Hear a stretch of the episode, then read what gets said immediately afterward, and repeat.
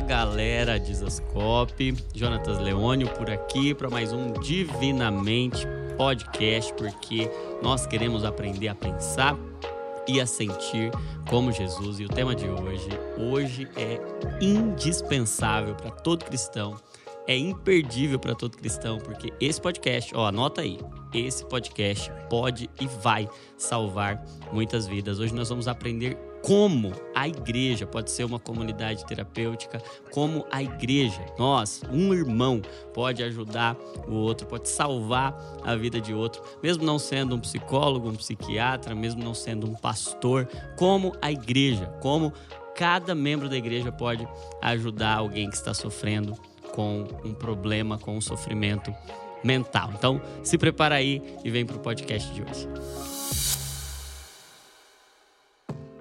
E para esse podcast eu tenho uma convidada mais do que especial, uhum. minha amiga, psicóloga, pastora, mãe, esposa do Geise.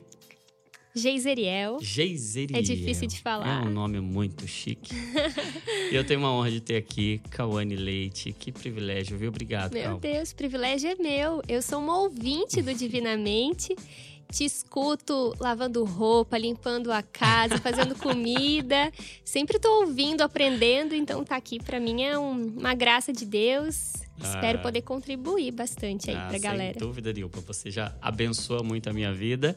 Eu tenho certeza que hoje uhum. vai abençoar a minha e de todo mundo que vai poder ter acesso a esse conteúdo. É um Amém. privilégio, viu? Tô muito feliz, muito animado. E aí é algo que vai usar toda a sua experiência, tanto pastoral como profissional de psicóloga para nos ajudar a entender qual é o nosso papel como igreja, como a gente pode salvar, como a gente pode ajudar, cooperar com o que Deus está fazendo, né? Isso aí. E me fala um pouco mais de você então, Cal. Eu falei um pouquinho, apresente Cauane para quem ainda não tem esse privilégio de conhecer. Tá bom. É isso aí. Sou esposa do pastor Geise, sou mãe da Ana Liz, minha pequena maravilhosa. é, nós juntos somos uma família pastoral lá na Onda Dura Joinville. Somos discípulos do pastor Lipão. Sim. E servimos a igreja lá, cuidamos dos jovens, dos adolescentes, né? Lideramos grupos, ministramos, enfim, somos integrais na igreja. Legal. E paralelo a isso, a minha formação é em psicologia, né? Especialização em aconselhamento. Tenho estudado aí sobre saúde mental, né? Nessa perspectiva cristã, uhum. né? E por isso me identifico e admiro também o teu trabalho, porque a gente tem muito conteúdo de inteligência emocional, saúde mental, mas nessa perspectiva bíblica cristã, como é importante, né? Uhum. Então, essa sou eu. Ah, Acho que, que, é isso. Que legal, que legal. E aí, a gente vai falar hoje, Cal, sobre como um irmão pode ajudar os irmãos, porque a gente talvez já tenha esse senso comum de que se alguém está sofrendo, a gente vai orar por esse alguém uhum. e a gente vai clamar por cura, sim. Mas tem muito mais coisa que a igreja pode fazer. A igreja pode ser uma comunidade terapêutica e, obviamente, nós não estamos minimizando o poder da oração de forma nenhuma. Nós sabemos que a oração do justo pode muito em seus efeitos e que Deus pode curar por meio da oração extraordinariamente, mas ele pode curar ordinariamente também por meio de tratamentos e ele pode usar irmãos, ele pode usar a igreja para isso. E aí, você, com a sua experiência, tanto pastoral quanto psicológica, eu te desafiei a pensar sobre esse tema. Na realidade, partiu de você essa ideia e eu te encorajei a prosseguir nesse é. sentido. E eu tenho certeza que você vai contribuir muito para capacitar, para fazer com que muitos líderes de célula, líderes de ministério, pastores, irmãos possam ajudar, acolher e Amém. tratar. Então, conta pra gente como a igreja, como o irmão pode participar desse processo como uma ferramenta de cura e a igreja pode ser uma comunidade terapêutica. Perfeito. Você sabe que nos últimos meses é uma das coisas que as pessoas mais têm me procurado, assim, na igreja mesmo, né? Cal, tem uma menina que tem algum tipo de transtorno mental, ou enfim, eu tô passando por uma situação que tem um familiar que, né, tá depressivo. O que que eu posso fazer? Porque às vezes hum. existe é, uma boa intenção, né? Existe vontade de ajudar, mas o que eu tenho percebido vê que falta capacitação mesmo, Sim. né? É, primeiro, assim, muitos paradigmas já têm sido quebrados, né? Sobre essa compreensão de que cristão também adoece emocionalmente, né? É, enfim, personagens bíblicos como Elias, é, o príncipe dos pregadores como Spurgeon, Spurgeon, né? Teve depressão, então não está relacionado necessariamente a uma imaturidade espiritual. Então a gente está começando a quebrar esses paradigmas, né? O Divinamente vem muito para mostrar isso também. Mas ok, agora que a gente está entendendo que cristãos também adoecem, como que eu ajudo, é. né? Porque antes de procurar um profissional, a gente procura alguém que está mais próximo, Sim. né? Você sabe que é, eu fiz quando, quando eu me, me terminei a pós-graduação, meu aconselhamento, a minha pesquisa final foi sobre as aproximações e os distanciamentos entre o aconselhamento e a psicoterapia, uhum. né? E uma das coisas que a gente percebeu em pesquisas é que quando você procura um pastor, um conselheiro, um líder, né, alguém da igreja local, você sabia que 10% das questões são relacionadas a questões religiosas, Sim. né? Eu tenho uma dúvida sobre a Bíblia, estou em uma crise de fé. E 90%, 90% são questões são da vida. Exato, são questões da vida muito é, relacionados também à saúde emocional. Né? Então cai no colo da pessoa que está no chão da igreja, né? É. Uma bomba, às vezes, não é um psicólogo ou um profissional da psiquiatria, o um médico que vai saber que a pessoa está com ideação suicida. Uhum. É um amigo ali da mesma célula, é a pessoa que senta do lado ali para prestar o culto, é uma amiga da escola, né? Muitas bombas caem no nosso colo, né? E às vezes a gente tem uma boa intenção de ajudar, mas não sabe nem por onde começar, né? Que eu acho que é justamente o que a gente quer capacitar. Sim, a ideia aqui nesse, nesse tempo é a gente capacitar, porque o apóstolo Paulo ele fala aos colossenses, né? Aconselhem-se uns aos outros com toda a sabedoria. Então somos todos conselheiros. Tem é. aquele livro Somos Todos Teólogos, né? Do Sproul, e nós somos todos conselheiros. É. Se o conselho é bom ou ruim, não sei, né? Mas todos nós de alguma forma influenciamos a vida das pessoas que estão Sim. à nossa volta, né? Então a gente precisa saber pelo menos por onde começar. Sim. Né? A responsabilidade é de todos nós, não é uma responsabilidade do pastor, é. não é uma responsabilidade do psicólogo ou do médico. Todos nós, como cristãos, temos uma responsabilidade diante de um irmão que está sofrendo e, como você disse, vão ser muito provavelmente as primeiras pessoas e talvez as únicas é. a saber de um determinado problema. E essa questão do sofrimento mental, dos transtornos é, de saúde mental, elas estão cada vez mais presentes dentro das nossas comunidades e nós precisamos ter ferramentas, ter respostas e ser revelação de Cristo para essas é. pessoas é. de forma eficaz, de fato madura, terapêutica e você disse muito bem, né? Você pontuou que é importante que todo cristão saiba e tenha ferramentas. É. Quais ferramentas você acha que podem ser utilizadas e Show. compartilhadas? Acho que antes da gente entrar a nível de conhecimento, é será que eu estou de fato disposto a amar uma vida, uhum. né? Porque eu reuni alguns relatos, fui ouvir algumas pessoas, né? Porque acho que não existe uma fórmula, existem alguns pontos em comum que a gente precisa prestar atenção, mas cada pessoa sofre a sua maneira, né? Vive os seus sintomas à sua maneira e precisa de um tipo de ajuda às vezes diferente, né? Às vezes para uma pessoa um abraço é uma ofensa, uhum. para outro pode ser curador, né? Então a gente precisa dessa sensibilidade, dessa sabedoria que vem do Senhor. Agora tem muitos pontos que são em comum, né? Uma das coisas que as pessoas relatam muito é eu tenho medo de pedir ajuda, tenho medo de me abrir, confiar e a pessoa desaparecer. Porque hoje todo mundo fala, conta comigo, uhum. tamo junto. Mas quem que tá junto de verdade, né? Ou então ouvi relatos, ah, eu espero alguém que se importe de verdade, uhum. né? O John Maxwell tem uma frase que é assim, né? As pessoas não se importam tanto com o conhecimento que você dá para elas, mas elas querem saber se você realmente se importa com elas, é. né? É, o próprio Freud fala, né? Como é seguro uma pessoa que se sente amada. Eu acho que esse é o maior de todos os recursos, é estar disponível a amar. Evangelizar é amar, Pastorear é amar, discipular é amar, ser amigo é amar, casar é amar, né? Isso é o que Jesus nos mandou fazer, amar o Senhor acima de todas as coisas e ao próximo. Só que amar, Johnny, dói.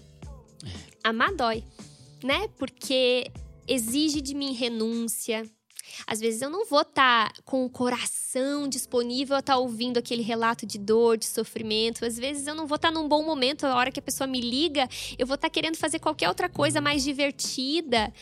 Mas será que eu estou disposto? Eu acho que já parte daí, né? Porque a gente fala assim: ah, todo mundo quer ajudar, mas às vezes não sabe como. Mas será que quer ajudar mesmo? É. Né? Será que existem pessoas dispostas a negar a si mesmas para exercer o dom do amor? Porque isso vai exigir paciência. Não é num primeiro dia que eu vou abordar a pessoa e de alguma forma eu vou ajudar. Eu preciso antes ganhar o coração dela. Sim. Né? Porque você vê, a maioria das pessoas que estão em sofrimento, elas já estão feridas pela vida, né? Elas já estão machucadas. Eu atendi esses tempos uma, uma adolescente da nossa igreja que ela é, me mostrou um textão de uma outra amiga dela. As meninas muito novinhas, assim, 13 anos, né? Hoje em dia elas enfim, fruto de famílias muito desestruturadas, assim, muitas em sofrimento emocional, sabe? E ela falou: Olha só, ela me mandou um textão aqui e, e, e me machucou as palavras que ela usou, sabe? Doeu as coisas que ela falou, porque, meu, ela me comparou com o pai dela, me comparou com a mãe dela. E aí eu fui conversando com ela, falei: Você já parou pra perceber que, primeiro, Falei com outras palavras, numa linguagem mais simples dela entender, né? Mas, primeiro, esse, isso é o que ela tem para oferecer, né? É, às vezes, a pessoa que tá ferida, a pessoa que tá machucada, ela vai machucar, porque Sim. é isso que, é ela, que ela consegue, tem. é o que ela tem. Mas ainda que ela tenha ferido, machucado, ofendido aquela menina para quem ela se expôs, ela foi a única pessoa para quem ela se expôs. É. E por isso eu falo da importância de saber amar, porque eu preciso estar preparado para às vezes levar, uhum. ouvir o que eu não quero, ser tratado como eu não gostaria. Às vezes, a primeira aproximação que você tem da pessoa, a pessoa vai barrar, a pessoa vai responder de uma maneira mais ríspida. Não é uma regra, mas pode acontecer. E aí você precisa não levar para o pessoal, entender que muitas vezes tem muito mais a ver com os dilemas internos que a pessoa está vivendo do que com você, uhum. né? E precisa estar disposto a, como Jesus, levar algumas coisas no Sim, peito. Sofrer. Para poder amar. O amor é sofredor, o amor é paciente. Isso. Então a gente começa pelo amor. É. E a gente nunca consegue chegar num nível de, por exemplo, falar, falar alguma verdade para a pessoa sem antes ganhar o coração é. dela, sem antes provar Sim. que a gente ama. O meu marido, ele tem total liberdade, ele fala para mim, Dione, as coisas mais difíceis de se ouvir, é. né? Ele fala as maiores correções, pontos cegos assim que uma humilhação, né? Ouvir algumas correções mas eu sei que ele, ele me ama. Ele tem seu coração. Ele tem meu coração. E às vezes eu percebo, até por parte de alguns líderes, assim, uma pressa de dar é. uma resposta, uma lição de moral, um direcionamento.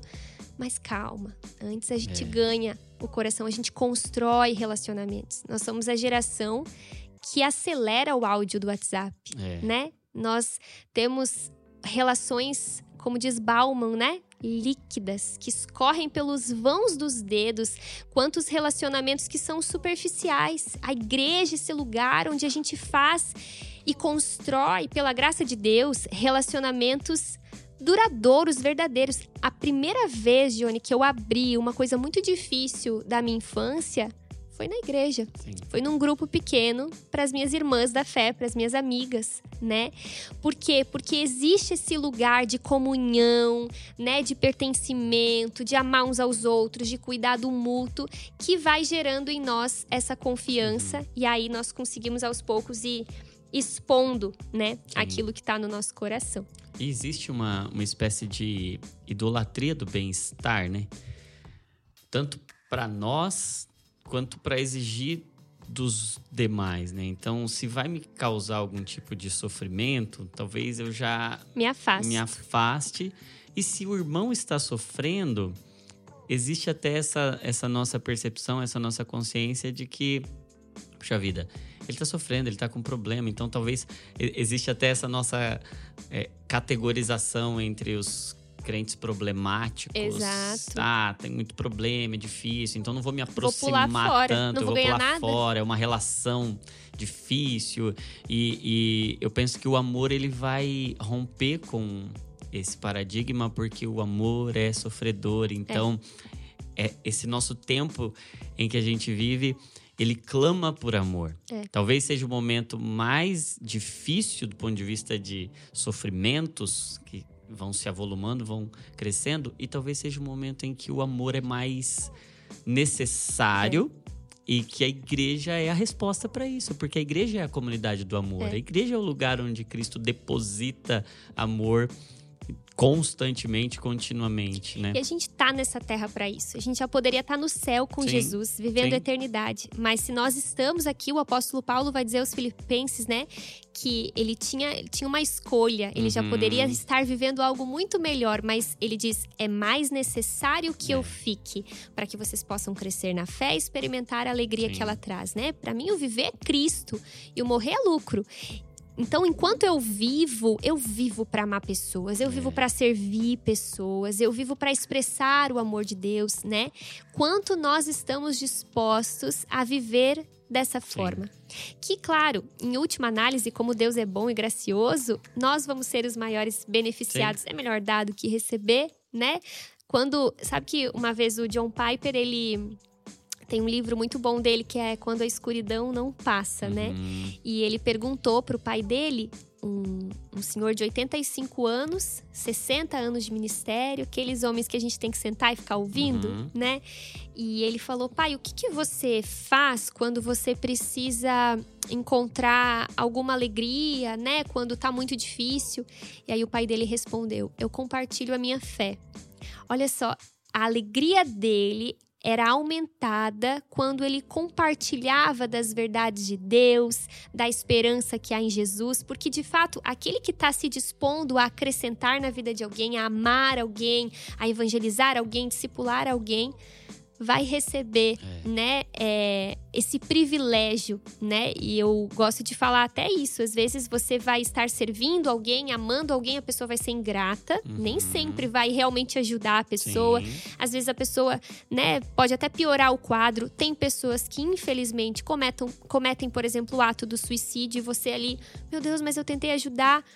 Nós não temos controle do resultado, mas É. enquanto nós estamos amando alguém, É. nós estamos adorando a Deus, né? E às vezes não me interessa tanto, talvez não interessa tanto para o Senhor o resultado daquilo, mas não foi em vão, né? O apóstolo Paulo diz aos Coríntios: Portanto, meus amados irmãos, permaneçam firmes e que nada os abale. Sejam sempre dedicados à obra do Senhor, porque vocês sabem que no Senhor nenhum trabalho é em vão, nenhum trabalho é perda de tempo. Então, nunca é perda de tempo Sim. estender a mão. Nunca é perda de tempo Amar. quando porque é o amor.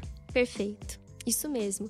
E, e eu acho que tem até uma frase de uma Clarice Lispector, não é, enfim, uma teóloga consagrada, mas ela fala uma coisa muito cristã na minha perspectiva. Ela fala assim, ó, um amigo me chamou para cuidar da dor dele. Coloquei a minha no bolso e fui. Né? Às vezes é isso, porque Uau. ah, eu tenho que estar curado, eu tenho que estar super bem para ajudar alguém. Não necessariamente. Uhum. Inclusive, pessoas que estão em processo de tratamento, pessoas que não estão bem, podem também ser instrumento, né, na Sim. vida de outras Porque a pessoas. gente pensa talvez que a gente não tá pronto para ajudar porque a gente ainda tem dores.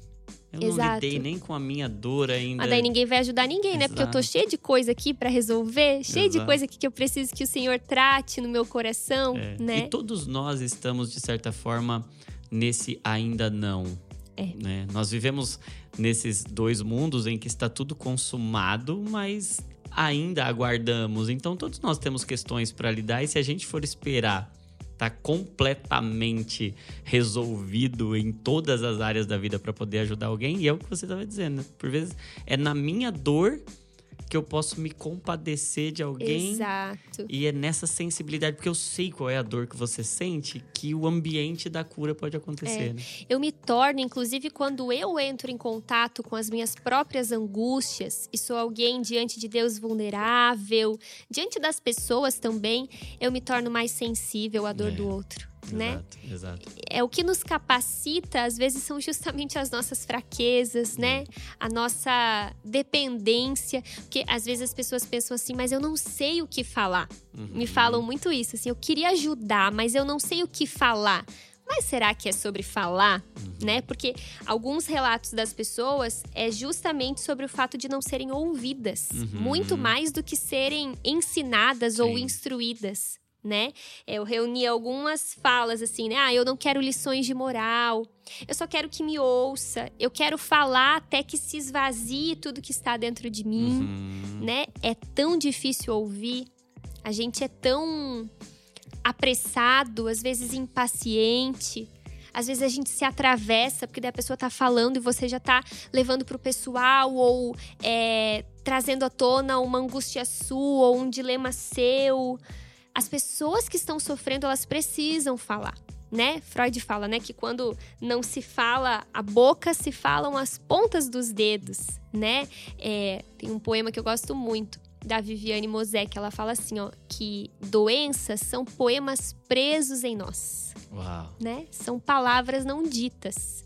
Você como médico deve perceber assim, Sim. né? Sabe que eu fiz uma quando eu me formei na faculdade, a gente fez uma pesquisa de final de, de curso, né? E a gente visitou um, um pronto atendimento de um hospital geral lá de Joinville.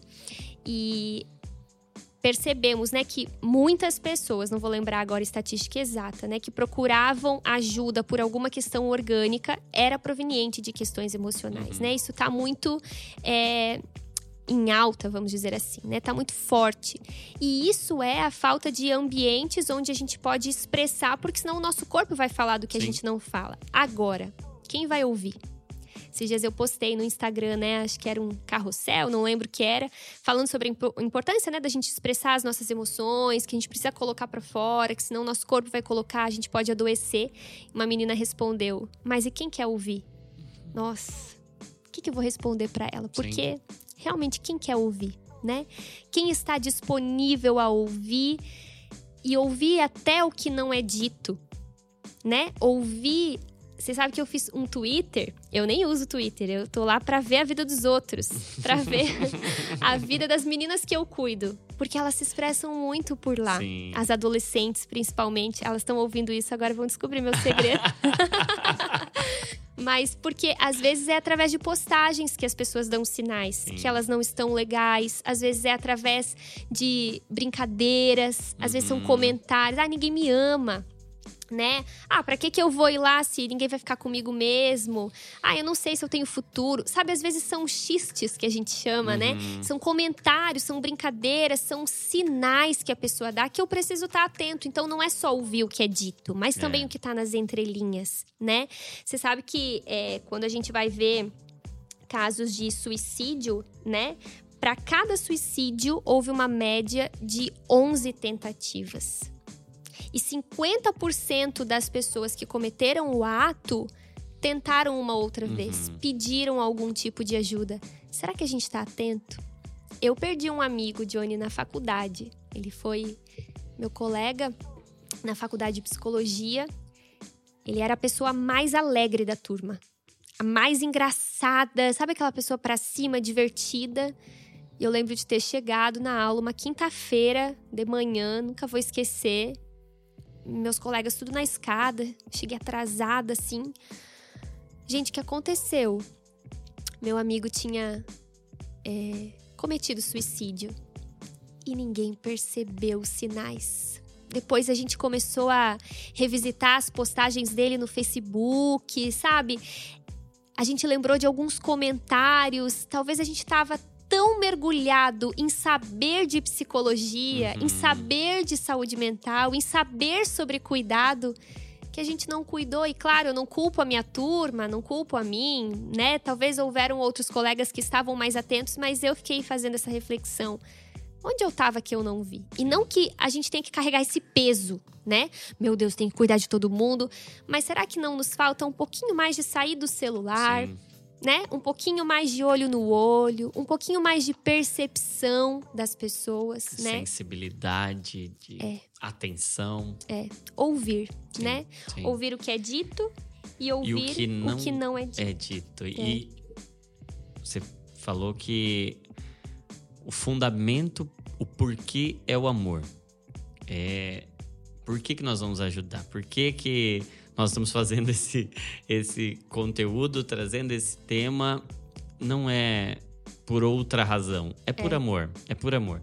Porque às vezes a gente não vai nem ganhar nada com sim, isso. sim. E não é né? pelo resultado, é por amor. É. O resultado é o amor, né? É. E o amor é paciente, o amor é sofredor, o amor não busca os próprios interesses e o amor é a cura. O amor, de fato, por vezes a gente foca tanto na cura como o bem-estar, mas a cura é o amor, a cura é Cristo sendo revelado, né? E o amor ele pode ser expressado mais do que pela capacidade de falar. Paulo vai dizer que nós devemos ser prontos para ouvir e tardios para falar. E a gente está mais preocupado diante de quem sofre em ter uma palavra do que em ter um ouvido. É. E você está dizendo que essa atenção, que a Bíblia vai, vai, vai trazer essa figura do ouvir de forma muito presente, né? É. Ouve, ó Imagina, Israel, né? ouve, ouve, ouve. Deus inclina os seus ouvidos para nos ouvir. Gente, quando eu medito nisso, É. o próprio Deus, criador de todas as coisas, sabe, dono de toda a glória, ele tem essa humildade É. de inclinar os seus ouvidos para ouvir às vezes Sim. lamúrias tão bobas, nossas, e ele quer nos ensinar a ser É ouvinte isso. também. Ele quer Né? nos ensinar a ser como ele. É, é. E ele ouve. E a escuta é terapêutica, né? O simples fato de você ter alguém com quem você pode abrir o seu coração É curador. cura. é curador, né? É, Tiago vai dizer, né? Confessem seus pecados uns aos outros, porque encontramos Cura. cura. É. É curador. Quando eu tô mal, eu não quero lição de moral. Às vezes eu até falo pro É. meu marido, eu abro muito coração pra ele. Amor, não quero que fale nada, tá? Só Uhum. preciso chorar, só preciso me expor, É. né? E a gente não ter, quando tá ouvindo alguém, essa pressa de tirar uma conclusão, É. né? Ou achar que só é válido se eu fiz uma conclusão ou Uhum. acrescentei algo. Você vê Eli, né? Ele julga a Ana, a Ana tava lá se derramando Sim. diante de Deus, mas ele se precipita por essa falta de percepção, de sensibilidade, É. né? Os próprios amigos de Jó, eles vêm com direções e conselhos e pitacos sem conferir o que realmente estava Sim. acontecendo, né? Às vezes a gente não imagina a luta que aquela pessoa tá passando, a história dela, a gente é muito pronto para julgar, a gente é muito Uhum. pronto para apontar. Infelizmente, como cristãos, a gente ainda vê muito disso, Sim, porque a sim. gente tem uma referência de como É, deve ser. E a gente tem na nossa cabeça que a gente precisa dar uma resposta, né? E não, não necessariamente Nem a gente sempre. precisa dar uma resposta e não o tempo todo. E eu penso que diante de quem está sofrendo, mais do que um discurso teológico, um ouvido atento e compadecido é muito mais poderoso do que um, Perfeito. um discurso teológico, E né? quando eu ouvir o que eu vou ouvir, eu guardar aquilo com muito valor. Porque um Uhum. relato que eu ouvi também de algumas pessoas é: eu espero que não fofoquem. Né? É, uma vez eu me abri e eu fui exposta para a igreja toda. Nossa, isso é uma coisa. Você sabe que eu fui pesquisar uma vez a- o significado do meu nome? Nem sei se é verdade, mas o significado era guardiã dos segredos. Eu falei, olha aí, tem muito a ver com o meu ministério, né? Com a Uhum. profissão. Porque se tem uma coisa que me deixa indignada é essa exposição, né? É, às vezes você soube de algo da vida de alguém, a gente crente dá desculpa, não tô te contando que é pra orar, orar. né? É motivo de oração.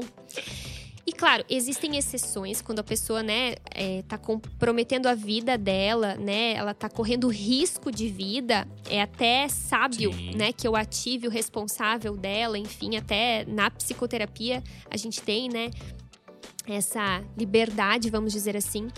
Mas vamos fechar a boca? Sim. né? Vamos, vamos ser responsável também com o que a gente está ouvindo. Claro, se eu precisar recorrer a alguém, a um pastor ou alguém da família para que vai poder ajudar é uma coisa, né? Mas a gente é muito fofoqueiro. Essa fofoca intercessora não é. Nossa, pior ainda, porque ela é disfarçada de santa, é mais É. pecaminosa ainda, É né? verdade, é verdade. Nossa, isso é muito grave, porque isso mexe com a confiança das pessoas. É. Às vezes são pessoas que já têm todo um histórico de ferida de não confiar em Sim. ninguém. E ela confia em você e você expõe. É. Você tem noção dos efeitos disso, né? E, enfim, tomar muito cuidado com isso. Eu acho que isso é importante. Tomar cuidado com o que a gente fala também, Uhum. né? A gente não quer deixar as pessoas aqui meio pisando em ovos. Ai, Sim. não posso falar nada, mas. Mas pense antes de falar, É. né? Ore pedindo sabedoria, né? Tiago fala: se há entre vocês falta de sabedoria, peça que Deus Sim. dá. É assim que eu faço os aconselhamentos lá na igreja. Eu fico- E uma palavra bendita, uma palavra dita no tempo certo, na- no tempo apropriado, são como maçãs de ouro. É, Uhum. é glorioso uma palavra amadurecida, uma palavra sábia, uma palavra refletida. Agora, uma palavra precipitada, uma resposta pronta. E penso eu que nós somos especialistas, de certa forma, em respostas prontas. E essas respostas prontas, para quem está sofrendo, elas muito mais machucam do que do que curam, né? não ajudam em nada, né? E, e é o relato de muitas pessoas também, né? É, ah, levanta dessa cama, Uhum. reaja. É, olha, você tem tudo, né? Sua Você vida é maravilhosa. pra estar assim. Nossa, esse- isso dá uma sensação. Talvez na sua perspectiva faça sentido, Uhum. mas eu não preciso entender pra acreditar no que a pessoa está falando. Talvez na minha visão de fora, meu Deus, essa pessoa realmente tem tudo. Ela tem uma família, ela tem condições financeiras, ela tem uma profissão. Nossa, conheço muitas pessoas que a gente atende, cuida, que literalmente tem tudo se você for olhar. é, materialmente, profissionalmente, familiar.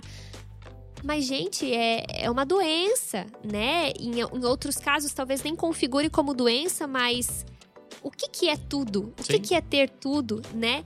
E, e é aí. uma construção tão multidimensional pra Isso. gente dizer você tem tudo. Exato. né? E a pessoa ela se sente ainda pior porque ela não Sim, queria culpada. estar como ela está. É. Se tem alguém que não queria estar sofrendo, é Sim. quem está sofrendo. Exatamente, Né? exatamente. É como você dizer pra alguém com asma, né? Ei, olha o tanto de oxigênio.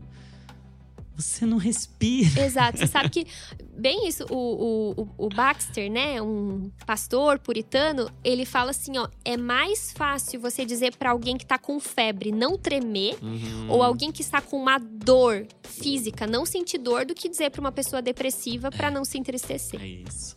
Então a gente acaba que gera um peso muito maior, né? Exato. Fora a culpa que aquela pessoa já está se sentindo Exato. por ter Cristo, por ter uma família, por ter o que muita gente queria ter e não consegue É.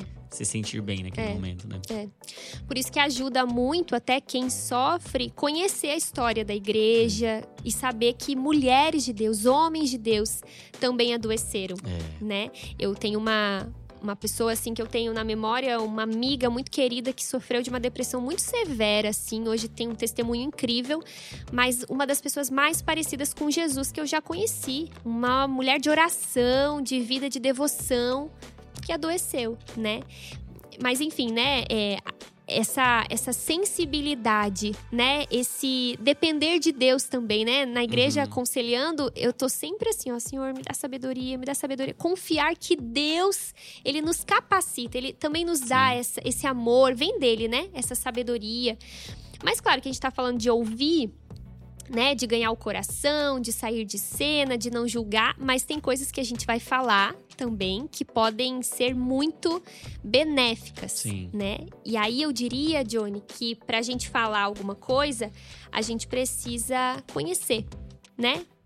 Pelo menos Falar do que não conhece, precipitar-se pode É. ser complicado, muito ruim. né? E, e aí, nesse assunto, conhecer sobre o quê? Conhecer minimamente sobre saúde mental, Uhum. né? Faz a maratona aí, todos os episódios do Divinamente, né? É compra o livro, é super marqueteira aqui, vendendo o livro do, Não, esse do aqui é Johnny. seu. Esse aqui é presente pra você. Opa, no gostei. E isso consome, né? Quem tá falando disso para que você possa conhecer minimamente. É. Porque, é, por exemplo, ah, é, por exemplo, quando uma pessoa está em crise de ansiedade, acontece muito. Nos cultos, às vezes acontece isso, né? Ambiente com mais pessoas, tal. Uhum. As pessoas acham às vezes que é demônio, que é alguma manifestação. E aí quem tá ali para lidar são as pessoas da igreja, por exemplo, né? São os amigos, não tem às vezes alguém ali preparado. Se tem, a gente até chama, tal. Mas se você tem um mínimo conhecimento de como ajudar a pessoa no momento de crise, já ajuda bastante, porque senão é, são dois em crise, né? São dois que talvez vão potencializar Uhum. uma piora ali, né? Talvez vão começar a repreender. Eu já vi várias situações. A pessoa ali, tu vê claramente que ela tá tendo uma crise de ansiedade. E a pessoa começa a repreender, impor as mãos, chama a gente, expõe. Só piora, né? E, e você, você conhecer, por exemplo, técnicas de respiração, Uhum. né? A gente fala muito da técnica de respiração 426, né? Inspira em quatro tempos, segura o ar em dois e solta em seis, né? Você tem liberdade com a pessoa, quem sabe abraçar, se a pessoa gosta disso, senão é melhor não. Respirar com a pessoa, né? Ajudar a pessoa a tirar um pouco da tensão interna, né? E colocar a tensão externa, que lugar eu tô, o que que tá acontecendo aqui, para ela não ficar internalizando e ficando com medo da sua ansiedade Sim. ajudar a pessoa a relaxar os músculos, sabe? Existem coisas que nós podemos aprender em nome do amor, Uhum. né? Ah. Aprender como é um processo de psicoterapia, aprender como se leva a sério um tratamento medicamentoso para que a gente possa justamente instruir Sim. né? Então, é, eu tenho um, um curso também que chama Cristão Emocionalmente Saudável, que é bem essa ideia. É, a, a ideia é instruir sobre como lidar com as emoções de uma maneira que não corrompa os valores da nossa fé, né? Então, a gente pega...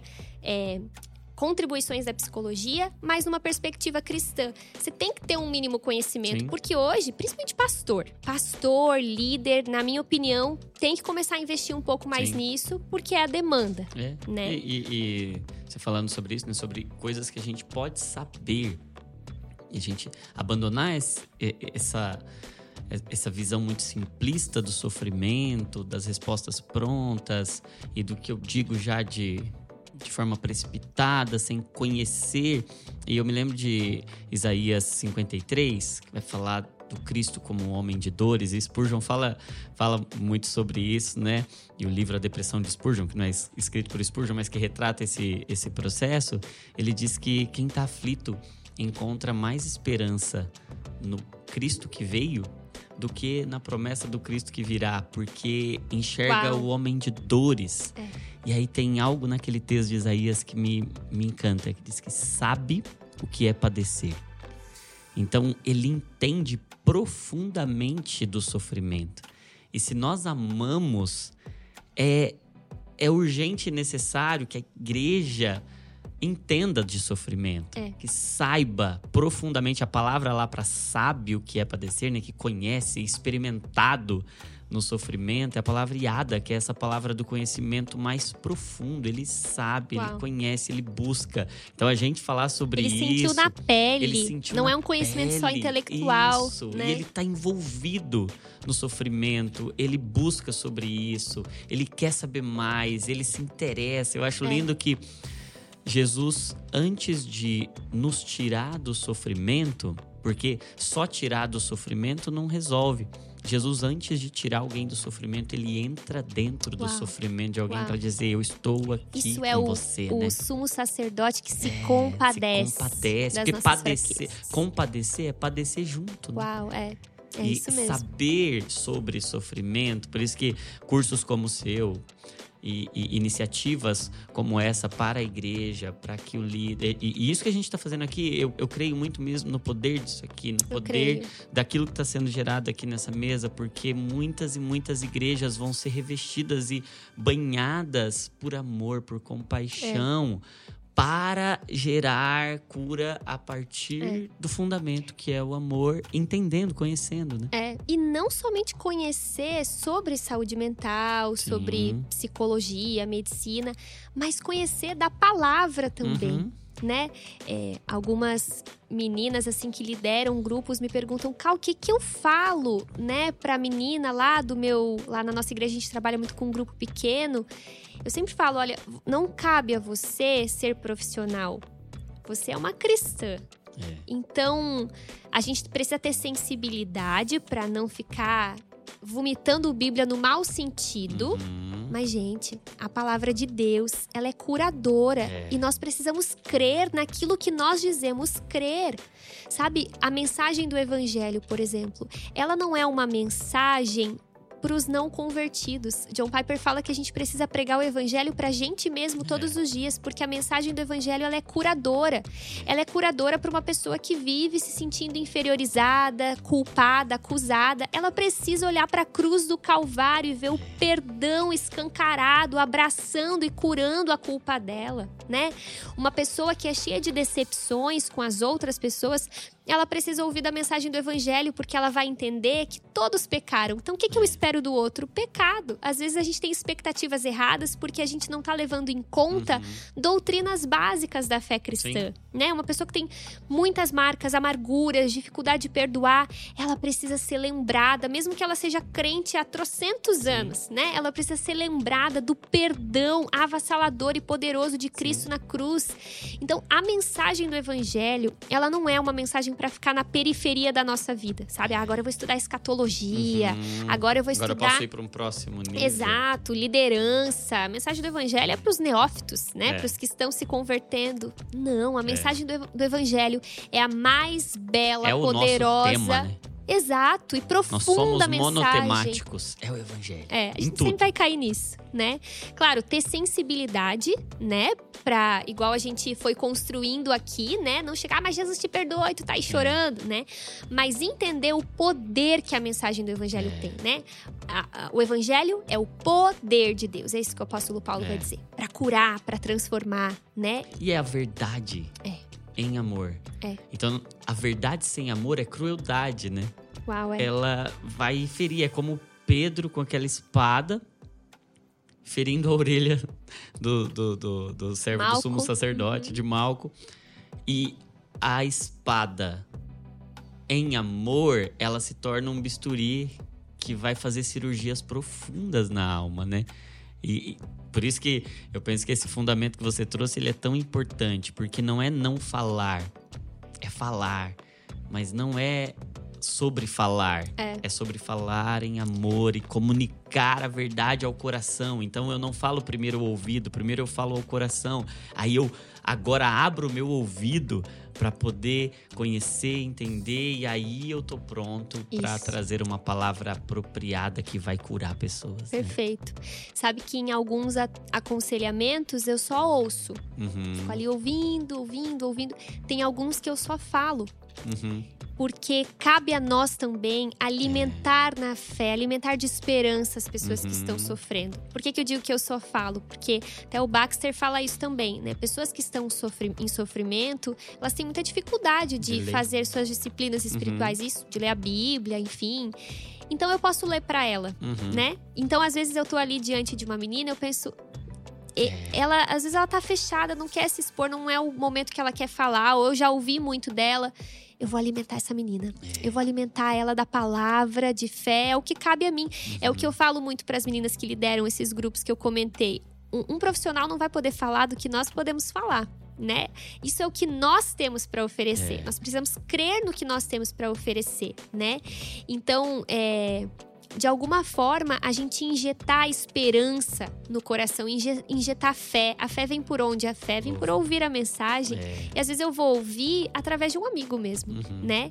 Então eu gastar saliva, né, para compartilhar a palavra de Deus, é, ler com ela salmos, ler com ela, né, trechos que vão gerar esperança, não uma esperança sensacionalista, do Sim. tipo eu declaro que você vai ser curado depois de dois dias, mas uma esperança até na vida eterna.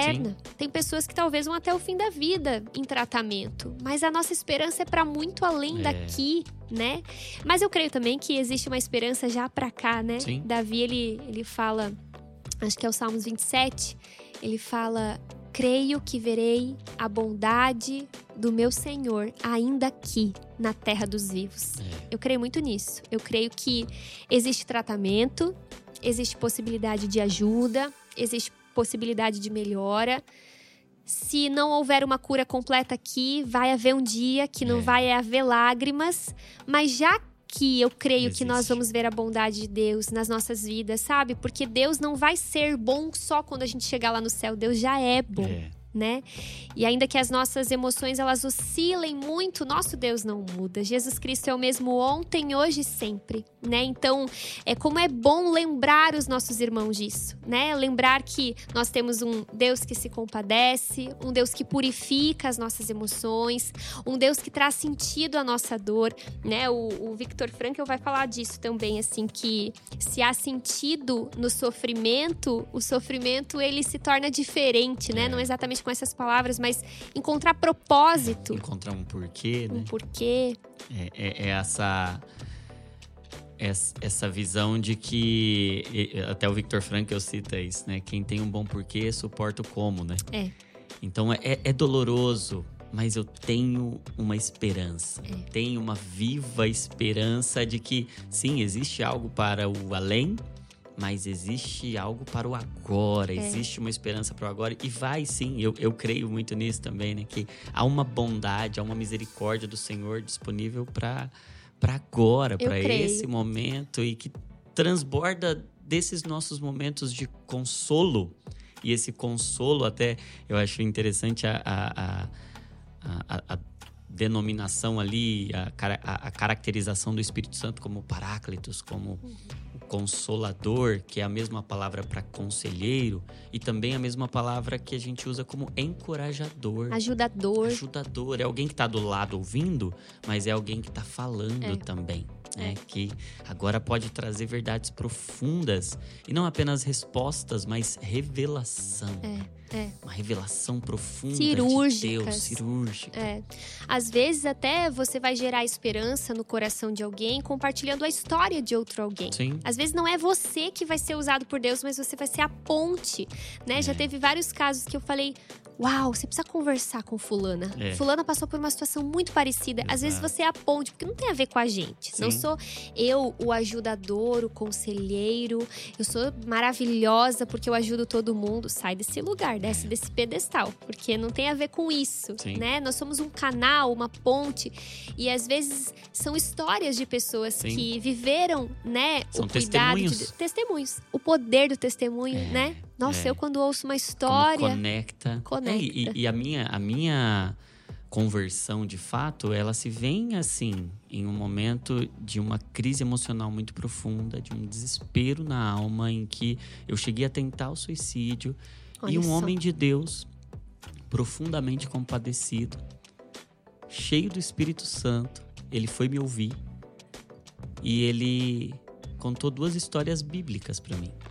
Uau. A história de Davi e ele daquela história de Davi, ele compartilhou o que define alguém para Deus não é o tamanho do seu erro, mas o tamanho do seu arrependimento. Davi poderia ser definido como o homem que caiu, o Uhum. rei que adulterou, o rei que. Mas ele é marcado na história pelo seu arrependimento, como um homem segundo o coração de Deus. E aí ele contou uma segunda história bíblica, a história de Pedro, quando nega Jesus. E quando Jesus vai encontrá-lo, Jesus podia ter dito: Eu não falei que você ia errar, eu não falei que você ia me negar, mas Jesus está interessado no amor de Pedro. E ele diz: Pedro, você me ama. Quando aquelas palavras começaram a entrar dentro do meu coração, até hoje elas ecoam ainda, porque eu vi que Jesus não estava me cobrando pelo meu erro, Uau. mas Jesus estava me dando o que eu mais precisava naquele momento. Ele estava interessado no meu amor. Isso mudou tudo. O poder da palavra É. aplicada a alguém que está sofrendo com essa base do amor, né? É, é. Uau, é. É uma palavra curadora, é, gera tanta vida, É. né? Mas a gente falando de palavra, lembrei de um versículo, né, de 1 João, que ele diz: Filhinhos, não amem só de boca, não amem só de palavras, É. mas de ações e verdade, É. né?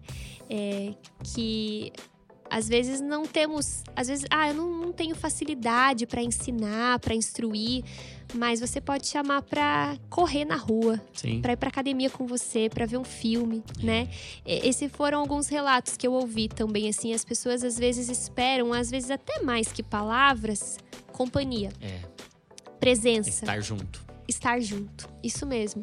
E, ah, mas eu, eu chamo aquela minha amiga, meu amigo lá que tem depressão, ele nunca aceita, mas ele está é. se sentindo amado, ele está é. sendo lembrado, né? É. Talvez um dia ele aceite. Até o relato de uma menina que eu perguntei, né? Como que você gosta de ser ajudada quando você, né, não uhum. está bem? E ela falou: Olha, até que me mande meme no Insta, eu uhum. me ajuda, sabe? Porque eu penso que a pessoa lembrou de mim. É, está comigo é, ela tá comigo, ou até que ela me convide, sei lá, vamos no mercado, às vezes eu Sim. não vou aceitar, ela disse. Às vezes eu, na grande maioria das vezes eu não vou me aceitar, eu não vou aceitar porque eu quero entrar dentro de um casulo quando eu não tô bem. Sim. Mas só o fato de eu saber da disponibilidade da pessoa, é. né? Hoje dar tempo é dar é, muito. É a moeda mais preciosa. É a moeda mais preciosa, né? Então, esse estar junto e às vezes não só no sentido de físico assim, mas de ação, como por exemplo, às vezes a pessoa não tem condição de uhum. pagar a psicoterapia. E você pode ser um instrumento abençoador nesse sentido, Sim. né? Às vezes você também não tem condição, mas você pode ser uma ponte, ajudar a pessoa a encontrar na cidade algum lugar que tem um serviço voluntário, ou você pode, sei lá, faz um racha aí com a galera da Sim. igreja, né? É, é, você ter iniciativas, é você é. ter ações, né, que vão em direção a, a ajudar mesmo uhum. aquela pessoa, né? E aí não, não dá para não dá para ter é, preguiça. E isso é tão, tão poderoso. Eu já atendo, bastante cristãos também no consultório e, e eu percebo o poder disso, né? De não necessariamente estar falando sobre o problema, porque vão existir momentos em que você vai aconselhar, que você vai ouvir, em que a pessoa vai estar tá falando sobre a dor, mas por vezes ela quer justamente alguém que esteja com ela é. Para justamente tirá-la daquele contexto de dor, para fazer algo junto, se seja distrair, pra distrair, né? para fazer alguma coisa, ou ainda que teve uma paciente que disse para mim, né, eu não quero falar, eu não quero ouvir, mas só de ter alguém ali comigo, no silêncio, isso me ajuda, porque isso me mostra que eu não estou é, sozinho, né? E, e, eu acho que essa, essa é a mensagem do Evangelho. No Evangelho, nessa nossa era, ele não promete que nós não vamos sofrer, mas ele promete que nós não vamos sofrer sozinhos. Exato. A gente tem, além do próprio Deus, irmãos. É uma igreja, amigos. É, é, a cruz, né? Eu tenho o Consolador, eu tenho o Cristo que se compadece, que sabe, o Espírito Santo que intercede por nós com gemidos inexprimíveis. Então, ainda quando eu não o vejo, ele está me vendo. Ainda quando eu não o escuto, ele está me escutando. E as minhas emoções, elas estão corrompidas, a minha sensibilidade está distorcida. Mas eu creio que ele está ali. Mas tem uma materialização do corpo de Cristo que é a igreja. E é Exato. isso que muitos irmãos reclamam, né? Na hora que eu não estava bem, eu não tive mais o apoio de ninguém, porque eu não queria realmente uhum. fazer as coisas. Às vezes eu não, não queria nem. Tem, tem irmãos que contam isso, não queria ir na igreja, claro, eu não me sentia não bem força. lá. Mas aí eu não tive mais uhum. o apoio porque eu não estava indo na igreja, como essas ações, né? É, ir até lá, né? É, tem gente que tem fobia social, por exemplo, Sim. né? Não consegue estar no culto não deve se contentar com isso, deve buscar ajuda, tratamento. Mas então vamos lá, vamos visitar essa pessoa, né? O que, que a gente pode fazer na prática? E aí, uma das coisas que a gente começou falando é que é, acho que é tão poderoso, além de eu estar com a pessoa e é orar por ela. Porque uhum. as pessoas até podem se defender das nossas palavras, Sim. mas ninguém pode se defender das nossas orações, yeah. É. né? É, eu tenho uma experiência que eu vivi, eu queria compartilhar uma história assim que de lembrar assim é até me emociono porque tinha uma eu, eu, sou rodeada de pessoas que estão sofrendo emocionalmente por causa uhum. desse ministério, né? Então tem pessoas que eu tenho mais afinidade, pessoas que não tanto, mas eu tenho uma amiga que ela estava vivendo assim uma depressão severa, ela estava muito mal. É essa que eu falei, que é uma uhum. mulher de Deus, né? Em tratamento, fazendo terapia, medicação, tudo que ela podia fazer, ela estava fazendo. Uma pessoa assim madura espiritualmente. Eu discipulei ela por muitos anos, eu não sabia mais o que fazer para ajudar ela. Me doía o coração ver ela daquele uhum. jeito, me partia o coração. Eu falava, Senhor, eu não sei mais o que eu posso fazer, sabe? Eu não sei. sabe assim, eu o coração partido em ver ela naquela situação. E eu, eu, lembro de uma experiência que eu tive, que eu cheguei em casa, era uma quinta-feira à noite, eu saí do grupo pequeno que eu liderava na época, cheguei em casa. É, meu marido ainda não estava em casa, eu estava sozinha, e eu ouvi aquela voz do Espírito Santo, né? Vai orar.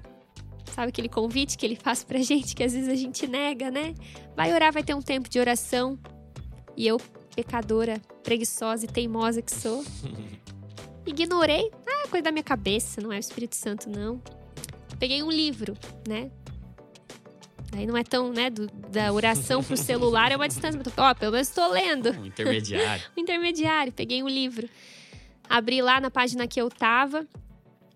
Ainda lembro, Irmãos, Nós Não Somos Profissionais do John Piper. Era esse livro. Capítulo sobre oração. Hum. Comecei a ler, o Espírito Santo, meu coração queimando. Vai orar, vai orar, menina, vai orar, vai orar. Larguei o livro, comecei a orar.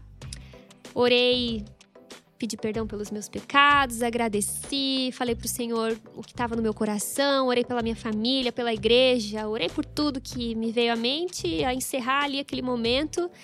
E aí eu senti o Espírito Santo colocando motivos, assim, sabe? Pessoas. E aí eu lembrei dessa minha amiga. E me veio um choro, um choro, eu lembro muito dessa noite, assim um choro, uma dor no meu coração que eu não conseguia mais falar as palavras, eu só falava: cuida dela, Senhor, cuida dela, Senhor, cuida dela, Senhor. Eu comecei, sabe quando você começa a uivar de dor, assim, gemer? Eu tava.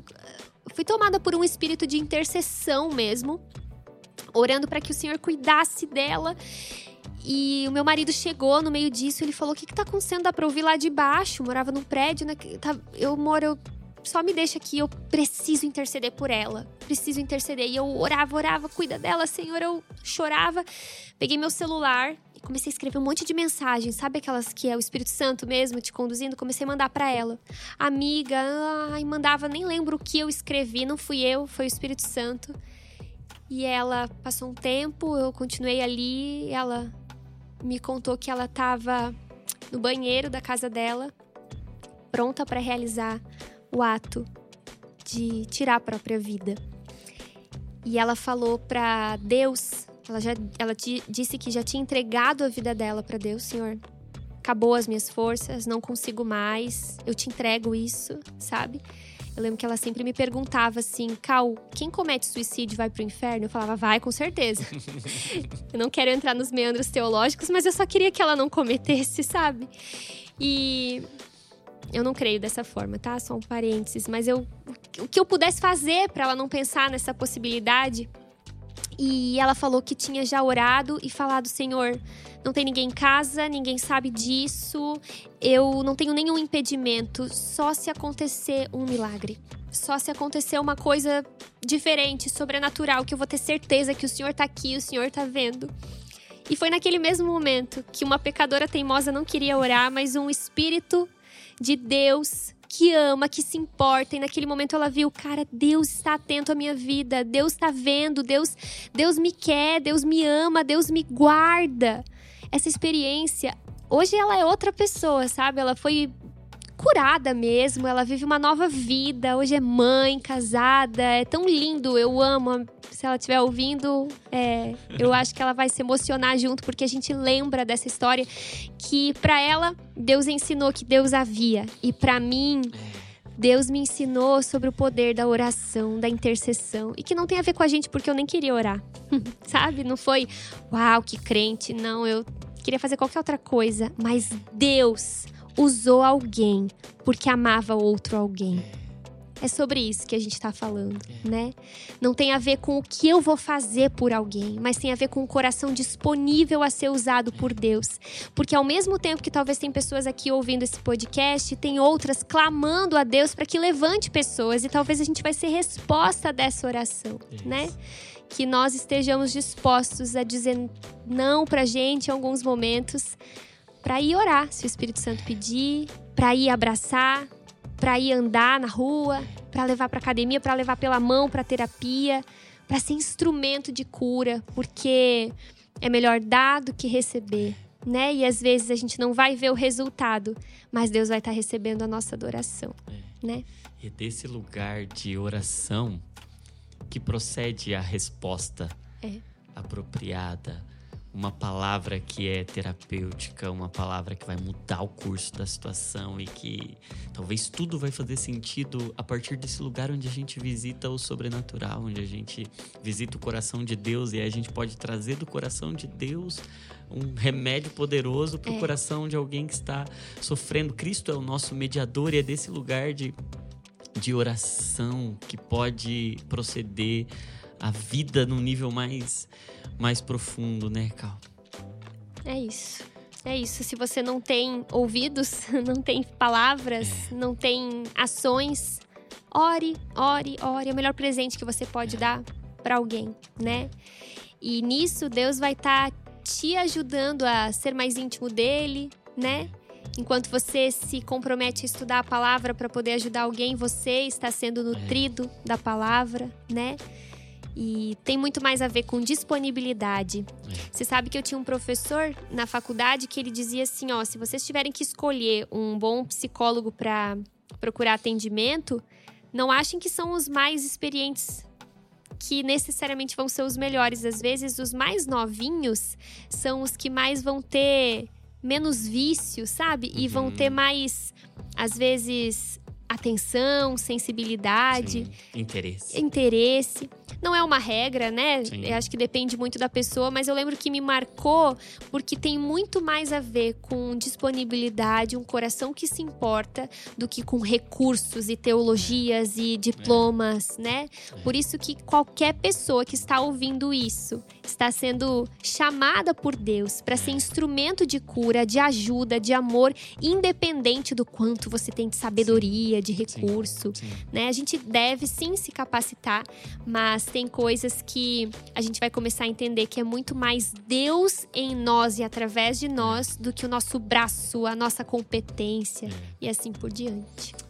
E você, por graça e misericórdia do Senhor, preparou esse conteúdo que a gente está falando aqui em um e-book. É isso mesmo? Isso Cal? mesmo. Eu fui me empolgando, fui colocando tudo no papel, porque geralmente me Foi procura. mais uma vez o Espírito Santo É, te é. empurrando. Geralmente as pessoas me perguntam sobre isso e eu mando áudio falando a mesma coisa. Aham. Eu pensei, vou botar tudo no papel e vou disponibilizar. Então tá lá no meu perfil no Instagram, vou deixar né, o link lá na bio. Pra quem quiser mandar pros Vamos pastores. deixar aqui no link da descrição o seu perfil para o pessoal conseguir Show. achar com bastante tranquilidade. Show. É mandar pra líder, pra amigos, enfim, é gratuito pra quem quiser se capacitar, saber alguns passos pra poder ajudar alguém com um pouquinho mais de propriedade. Meu Deus, meu Deus, meu Deus. Eu creio que dessa mesa aqui, Deus está fazendo um avivamento, sabe? Amém. Um avivamento de, de, de cura mesmo a partir do amor. Amém. A partir da igreja como comunidade terapêutica que sabe o que é padecer e poder participar disso aqui. Eu tô muito abençoado, viu, Cal? Obrigado. Glória a Deus. Obrigado por Uma isso. honra pra mim. Obrigado. Fui muito abençoado. Meu coração tá O meu também. queimando aqui. A minha oração é que Deus esteja, sabe, assim, levantando pessoas agora ouvindo isso, sabe? É. Deixa a sua dor um pouco no bolso, sabe? Vai amar, vai servir, vai ouvir, vai vai cuidar, vai discipular, É. porque Deus nos chamou para viver uma vida que vale a pena nessa terra enquanto estamos aqui. Estamos aqui para amar o Senhor e amar pessoas. É, e talvez o Espírito Santo esteja tocando no seu coração aí agora, né? Tocando no coração de tantas e tantas pessoas. No seu agora, você sente o coração queimando, ardendo, para você fazer alguma coisa, para você se compadecer. Quem sabe não é para ir para esse lugar de oração e de lá procederem mensagens, procederem visitas, procederem palavras que vão mudar o curso da história. E eu tenho certeza, tenho certeza que hoje Deus está, você que está ouvindo, se você está ouvindo esse conteúdo é porque Deus está levantando você para ser uma parte desse exército, dessa casa de refúgio, dessa comunidade que cura, que é a igreja do Senhor, cheia de uma comunhão verdadeira, porque o lugar mais poderoso da terra é a igreja. Ah, a igreja carrega tudo que há de Deus, tudo de Deus está em Cristo e tudo de Cristo está na igreja. Nós temos, nós somos a resposta. Então quero encorajar você e uma parte disso é você já compartilhar esse conteúdo. Eu, a minha oração é que esse esse esse conteúdo, essa nossa conversa chegue em cada igreja do Brasil, sabe? Em cada igreja do Brasil tem um representante lá, tem um embaixador Amém. dessa mensagem. E, e, se você é esse representante, você está ouvindo, manda lá no grupo da igreja, manda no grupo da célula, manda para o seu pastor, para o seu líder. Faz essa mensagem chegar, porque, gente, não é hipocrisia, não é demagogia, não é nenhum tipo de fantasia. Essa mensagem, isso que a gente conversou aqui, pode salvar muitas e muitas vidas. E eu não estou dizendo só de livrar do suicídio, que já é muitíssimo. Eu estou falando de muito mais, eu estou falando de vidas se rendendo a Cristo de forma eterna e nós vivendo de fato, nós podemos viver o que Cristo nos chamou para viver, que é esses sermos testemunhas e portadores da vida que está dentro dele. Então faz isso, compartilha, compartilha. Se você foi abençoado, deixa um comentário aqui com o, o que mais te marcou. Eu tenho certeza que esse esse testemunho pode abençoar. E aí eu quero até te encorajar a usar o comentário aqui para ser uma ferramenta de testemunho. Muitas pessoas vão ler os comentários e você pode testemunhar. E aí eu não, não, não, não acho que seria legal você é, é, usar para criticar, mas para testemunhar de como a igreja, de como alguém pode fazer a diferença. Se você pode, testemunha aqui, usa o espaço. Você não sabe, mas um comentário seu aqui embaixo pode ser um, um, uma cura para alguém, pode ser ferramenta, pode ser instrumento do Senhor. Então, ora e comenta. O que o Senhor quer que eu comente aqui, porque alguém que precisa vai ler esse comentário e pode ser pode ser curado. Tenho certeza que você pode abençoar alguém. Se você não é inscrito ainda no canal, não sei por que você não é inscrito ainda, se inscreve aqui no canal Desascope. Tem vídeo todo dia, vai abençoar muito a sua vida. E se você ainda não adquiriu o seu Divinamente Aprendendo a Pensar e Sentir como Cristo, o link vai estar aí na descrição também. Esse aqui é seu, Cal. Oba! Obrigado, viu? para ler. Ah, espero que te abençoe, espero que contribui com, com o que você já está fazendo. E eu fico aguardando o seu ah, meu Deus, em, que responsabilidade. Em breve, porque a igreja precisa de material nesse sentido, precisa Amém. de recurso nesse sentido. Eu tenho certeza que já tem um, um monte de livro aí dentro. Amém. Só falta ser colocado para fora. Esse e-book é, é, é, é só uma amostra Literalmente, uma amostra grátis disso. Glória a Deus. Deus Amém. abençoe, viu? Obrigado. Obrigado, foi uma honra. Foi Deus muito abençoe. bom, muito bom. Meu coração tá queimando aqui. Eu sei que o seu também tá. Não se esqueça, toda emoção é um convite para oração. Saúde mental é pensar o que Cristo pensa, sentir o que Cristo sente, porque você é uma cópia de Jesus. Deus te abençoe e até o próximo Divinamente Podcast.